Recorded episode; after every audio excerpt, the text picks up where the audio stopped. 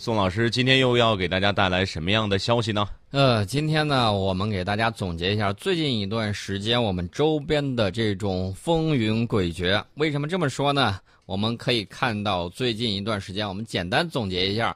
这个萨德风波还没有平息，然后呢，最近一段时间，美国又向又采取了向中国台湾售武以及制裁中国实体和个人派军舰进入中国西沙群岛领海等一系列的举动。那么我们也知道，印度随即也在开展一系列的这种行动。大家知道，我们中方已经表明了相关的这种立场。那么我昨天最关注的是外交部以及国防部新闻发言人举行的这种新闻发布会，在这个顶上对大家的。关心的这些热点问题都有了相应的这种回应。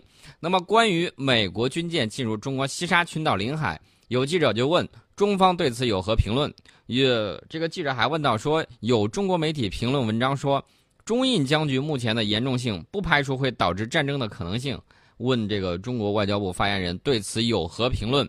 外交部新闻发言人是这么回答的：他说，关于美国驱逐舰进入西沙群岛中国领海，外交部发言人。前一天晚上已经做出了回应，我可以再重申一下：七月二号，美国斯坦塞姆号导弹驱逐舰擅自进入中国西沙群岛领海，中国随即派出军舰和战斗机对美舰实施警告驱离。那么，西沙群岛呢是中国固有领土，根据《中华人民共和国领海及呃比连区法》，中国政府于一九九六年公布了西沙群岛的领海基线。中国有关法律对外国军舰进入中国领海有关事宜作出了明确规定。那么美方呢，打着航行自由的旗号，再次派遣军舰擅自进入中国西沙群岛领海，违反了中国法律及相关国际法，严重侵犯了中国主权，破坏有关海域的和平、安全和良好秩序，危及中方岛上设施及人员安全，是严重的政治和军事挑衅行动。那么中方对美方有关行径表示强烈不满和坚决反对。当前呢，在中国和东盟国家的共同努力下，南海局势，这个是趋缓降温，那么并且不断呈现出积极发展的态势。美方刻意在南海挑起事端，与地区国家求稳定、促合作、谋发展的共同愿望背道而驰。中方强烈敦促美方立即停止此类严重侵犯中国主权、威胁中国安全的挑衅行动。那么，中方呢将继续采取一系列必要措施，捍卫国家主权和安全。我们先说一说这个西沙的这个事儿。那么大家可以看到啊，这个他这边发完言之后，国防部其实这个发言就非常的给力。国防部是怎么说呢？国防部说，我们已经派出了中国海军洛阳号导弹护卫舰。武南这个应该会感到比较高兴啊，是是我们这个洛阳的，尤其是我的老家的号。这个洛阳号导弹护卫舰以及宿迁号导弹护卫舰以及台山号扫雷舰和两架歼十一 B 战斗机，当即采取了行动，对美舰予以警告驱离。那么大家可能非常想知道，这三艘军舰都是什么来头？一般来说，这个驱逐擅入的外国军舰，我们都有哪些手段？我们可以看到这个。第一代洛阳舰，嗯，第一代洛阳舰最早是中国海军的一艘远洋扫雷舰，这个到二零零五年的时候，第二代洛阳舰下水，这是一艘新型导弹护卫舰，属于北海舰队，住在旅顺。那么二零一四年的时候，洛阳舰、盐城舰、太湖舰组成的中国海军第十六批护航编队，在圆满完成赴亚丁湾索马里海域护航任务，并且成功访问了安哥拉、喀麦隆还有南非等国家，返回了青岛军港。呃，这个已经不是洛阳舰第一次驱逐美国军舰了。去年十月二十一号的时候，美国海军这个迪凯特号驱逐舰擅自闯入我西沙领海，我导弹驱逐舰广州舰和导弹护卫舰洛阳舰当即行动，对美舰进行了识别查证，并予以警告驱离。大家看到了没有？洛阳舰功勋卓著啊，这是毫无疑问的。我们再说一说我们这个宿迁舰，宿迁号呢，它这个更为年轻。二零一五年七月正式加入南海舰队，宿迁号导弹护卫舰呢，是我们自行研制生产的新一代的轻型护卫舰，舷号是五零四，呃，型号是零五六 A。那么虽然这个舰非常年轻，但是作用非常大。我们都知道下饺子一般呢，却下的就是这种这款饺子。嗯，这款饺子有什么好处呢？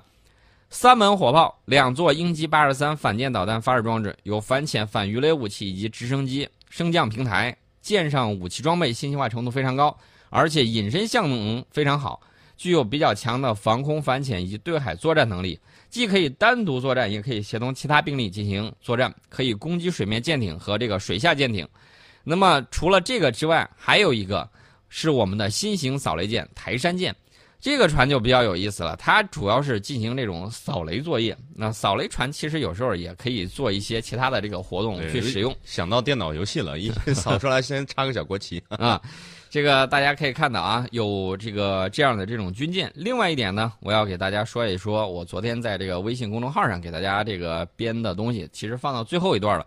呃，大家感觉到没有？不管美国真实意图如何，客观上来讲，起到了。帮助我们的作用，为什么这么说呢？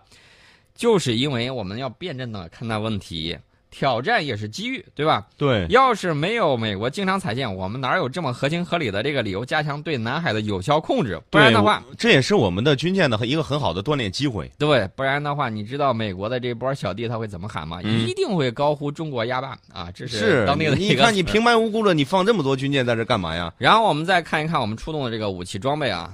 海军是不是觉得我们的这个啊扫雷艇，还有这个他们就军迷戏称叫小护士的这个零五六 A，说去拦截不提气，然后呢给岛上机场打个电话，去派两架飞机给他们壮壮胆儿，然后呢其实也没有派这个零三七系列的这种黄水舰，呃为什么说它黄水呢？主要是在这个近海水域啊。嗯。没派他去是手下留情，大家可能会说，为啥派扫雷艇？多简单的问题！新青年像零五四 A 这一类的都是主力舰啊。嗯，我们去驱离就是表示自己的存在，你舍得用最好的船跟他玩碰碰船吗？那不可不舍啊！当然是田忌赛马，以小博大。其实呢，我告诉大家，这个零五六 A 干的就是这种活儿。呃，我我可以明确的跟大家说，我们跟美国的这种斗争，明里暗里的斗争多少年了？大到除了核武器之外啊，什么仗都打过；小到除了呃小到为了一块钢铁打这个贸易战都有。的斗争是纵横任何领域、任何类型。其实这么多年，我我个人觉得啊，双方早都应该有这种默契。有人会问，为什么不派零五二 D 过去啊？原因刚才我们刚才分析过。呃，另外派零五二过去的话，这个可能会升格成对峙。其实对峙就对峙。呃，美国刚刚跪了一艘阿里伯克舰，对吧？跟那个菲律宾籍的货船给怼上了，又来这个出，我觉得地主家还有余粮吗？你还有几艘船可以拿出来碰玩碰碰船？他的阿利伯克现在可是国宝了，可不敢再随便出了。我告诉大家，我们的习惯是，只要岛屿周边有啥不明物体出现，我们都会呼叫舰队围观。上一次美国的船要闯南海，遇到的不就是我们刚才我们提到的有洛阳舰，还有我们的这个呃其他的一些舰只。大家可能会问说，为啥不撞压的？原因很简单啊，这个呃，人人家给了也有理由啊，说咱直接挂个旗，说我舵机失灵好不好啊？我舵机失灵，然后不小心撞上去了，就撞上去了。然后其实我告诉大家，天很热，大热天的，大家不要那么暴力好不好？美国一线部队也是非常紧张的，大伙儿没看见吗？我们这次叫飞机出来伺候啊，给这个俩飞行员打电话啊，超低空给他们来个超音速通场就足够了。体会一下四台涡扇十的声浪啊，这么近，你说他要是慌不择路，那博客要是搁浅了，那就大家就乐呵就大了。音浪太强，其实我告诉大家，真是搁浅了更好，我们可以帮忙捞起来。当然了，还不止这些，还可以提供维修服务，直接把它拖到广船去维修维修。其实我想说一句话啊，借用一句台词啊，《康熙大帝》里头一句台词，朕劝你们一句，你们都把阿里伯克的心。心肺肠子翻出来晒一晒洗一洗拾掇拾掇啊！说的这些玩笑话，其实我想告诉大家的就是，真正去离非常的惊险，对，绝对不是像我们说的这么轻松。那么我们都有哪些方法可以进行相应的这种情况呢？呃。跟以前我们卫星资源少、岸上的这种远程警戒雷达少、舰队舰艇少的这个情况相比，现在解放军呢已经形成全天候、全时段对空对海监测体系，能够从高空、岸上、舰上对我领土、领海以及领空进行监控。天上有战略支援部队的卫星，那么岸上呢有远程警戒雷达，海面上有舰艇的雷达，这就使得相关的海空域呢是在我的有效掌控之下。那么在这种监控体系之下，只要美军舰机有行动，我相关部门呢都能够在第一时间掌握美国舰机的动向。大家还记得不记得以前的时候，我们的歼十一怎么玩呢？给他的飞机做铜滚的，进攻性铜滚、防御性铜滚都会做。对，那么大家想一想，那么我们的这个飞机过去之后，咱不说别的，就刚才我说那一样，能不能横穿他的这个飞机？苏二十四，那个俄罗斯的就经常这么玩，有苏二十四通场这个航母的例子，也有嗯苏二十四横穿美国这个飞机飞得特别低。对，既然不能直接的较量，那就互相炫一炫技。啊，就炫技嘛，对不对？嗯到时候他就该指责说什么不专业飞的怎么着？大家要知道，歼十一战斗机底下挂载的这种反舰导弹，轻轻松松啊就可以把它送到哦，应该是南海龙宫去嗯看看底下有什么宝藏。这就是相应的这个情况。另外呢，我要跟大家说，我们掌握了它的这个动向之后，先进的这种技术手段已经具备侦察对方是什么型号的这个舰艇和飞机。前一段出现的那个雷达，大家还记得不记得？嗯，那款雷达就能看清楚飞机是什么样的形状，这个就更厉害了。以后肯定会部署。形状能看得清，那就基本上能够确认型号了。对，然后呢，我们具体到它这个具体数量，你从哪儿来到哪儿去，干嘛的，交下留下买路钱，根据这些情况研究判断之后，采取相应的这种预案。中国海军呢，现在在南海、东海各海域都已经实现了常态化的这种战备巡逻，呃，那么这就使得解放军海军在各个方向都有机动兵力对管辖区实施二十四小时的这个战备巡逻，应对突发情况。大家还记得不记得我之前曾经跟大家说过，说大家翻开地图看一看我们的好几支舰队都在哪儿，在世界各地，即便在这种情况之下，我们照样有余力应对嗯，应对东海方向、应对南海方向，包括美国的这种挑衅，都是没有任何问题的。我给大家举一个例子，这是事实啊。二零一六年的十月，美国这个迪凯特号航呃这个驱逐舰在西沙实施这个航行自由的时候，中国驱逐舰广州舰还有护卫舰洛阳舰对美舰进行了识别查证，并且予以警告驱离。那么，二零一六年五月份的时候，解放军出动了两架战斗机、一架警戒机赶赴相关海域，并由驱逐舰广州舰、护卫舰绵阳舰和临汾舰对驶入永暑礁十二海里范围内的美国驱逐舰劳伦斯号进行识别查证和警告驱离。二零一五年的十月，美军拉森号驱逐舰在进行类似行动的时候，被我驱逐舰兰州舰和护卫舰台州舰驱离。大家看到没有？一系列的。那么中方肯定会考虑到中美长远利益和地区稳定，通常不会在现场使用大动作的这种逼退、冲撞这种武力行动。那么现场舰机呢，主要是通过伴随航行、喊话、警告、驱离、拍照取证这些行动进行这个阻止。那么，并且将相关证据提交给这个上级部门，然后呢，通过中美军方的这个高层或者外交渠道进行交涉。那么，但是美军呢，屡屡是，呃，怎么说呢？用我们通俗的词儿吧，屡教不改。对，啊，一而再、再而三的来挑衅。那么我告诉大家，这个是严重危及双方一线官兵的安全的。到那个时候，真是啊，是可忍孰不可忍的时候，那么我给我估计啊，有些人可能就要嗯，呵呵哒了。那、就是这么一个情况。呃，除此之外呢，我告诉大家，批判的武器代替不了武器的批判，对吧？怎么办呢？我们要有更多更好的武器装备，比如说零五五。对，前两前几天刚下水的零五五，而且我觉得美国这个军火商，他们应该给我们塑造呃一吨的大勋章，我觉得都不够。嗯对你知道为什么吗？咱们刚一说零五万吨大驱下水了，啊然后那边美国海军，呃，宣布这个授权亨廷顿英格尔斯公司一份修订合同，呃，由后者为他建造第一艘阿里伯克这个三型的导弹驱逐舰。之前一直在 PPT 上嗯，炒了，国会里都吵了好几年了，一直就零零五一出，他们就要建了。啊，他们就要建。呃其实我觉得美国军火商应该感谢我们啊，这嗯就是我说的老大和老二在开那个什么的时候，是，然后呢，这个反而他们自己也会占到相应的这个便宜。其实我记得当年，呃，毛泽东主席曾经说过，我们说美帝国主义是纸老虎，是从战略上来说的，从整体上要轻视它，从每一局部来说要重视它。它有爪有牙，要解决它就要一个一个的来。比如说，它有十个牙齿，第一次挑掉一个，它还有九个；再挑掉一个，它还有八个。牙齿敲完了，它还有爪子。一步一步认真做，最后总能成功。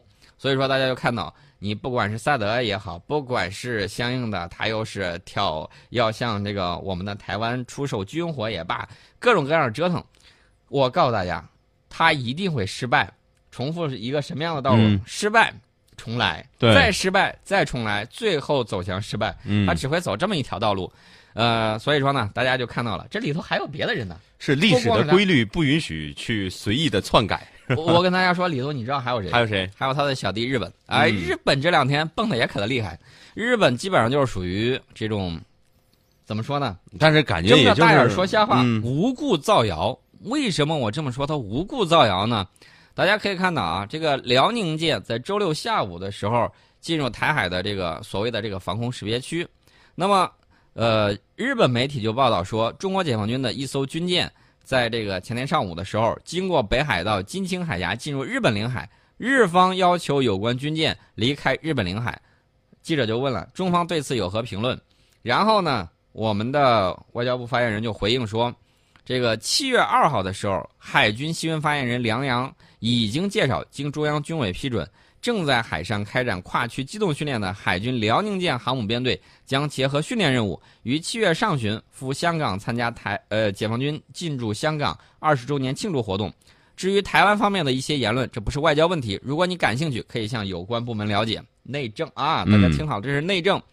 他又说到第二个问题，他说关于你提到的第二个问题情况我不掌握，如果你感兴趣，可以向军方了解。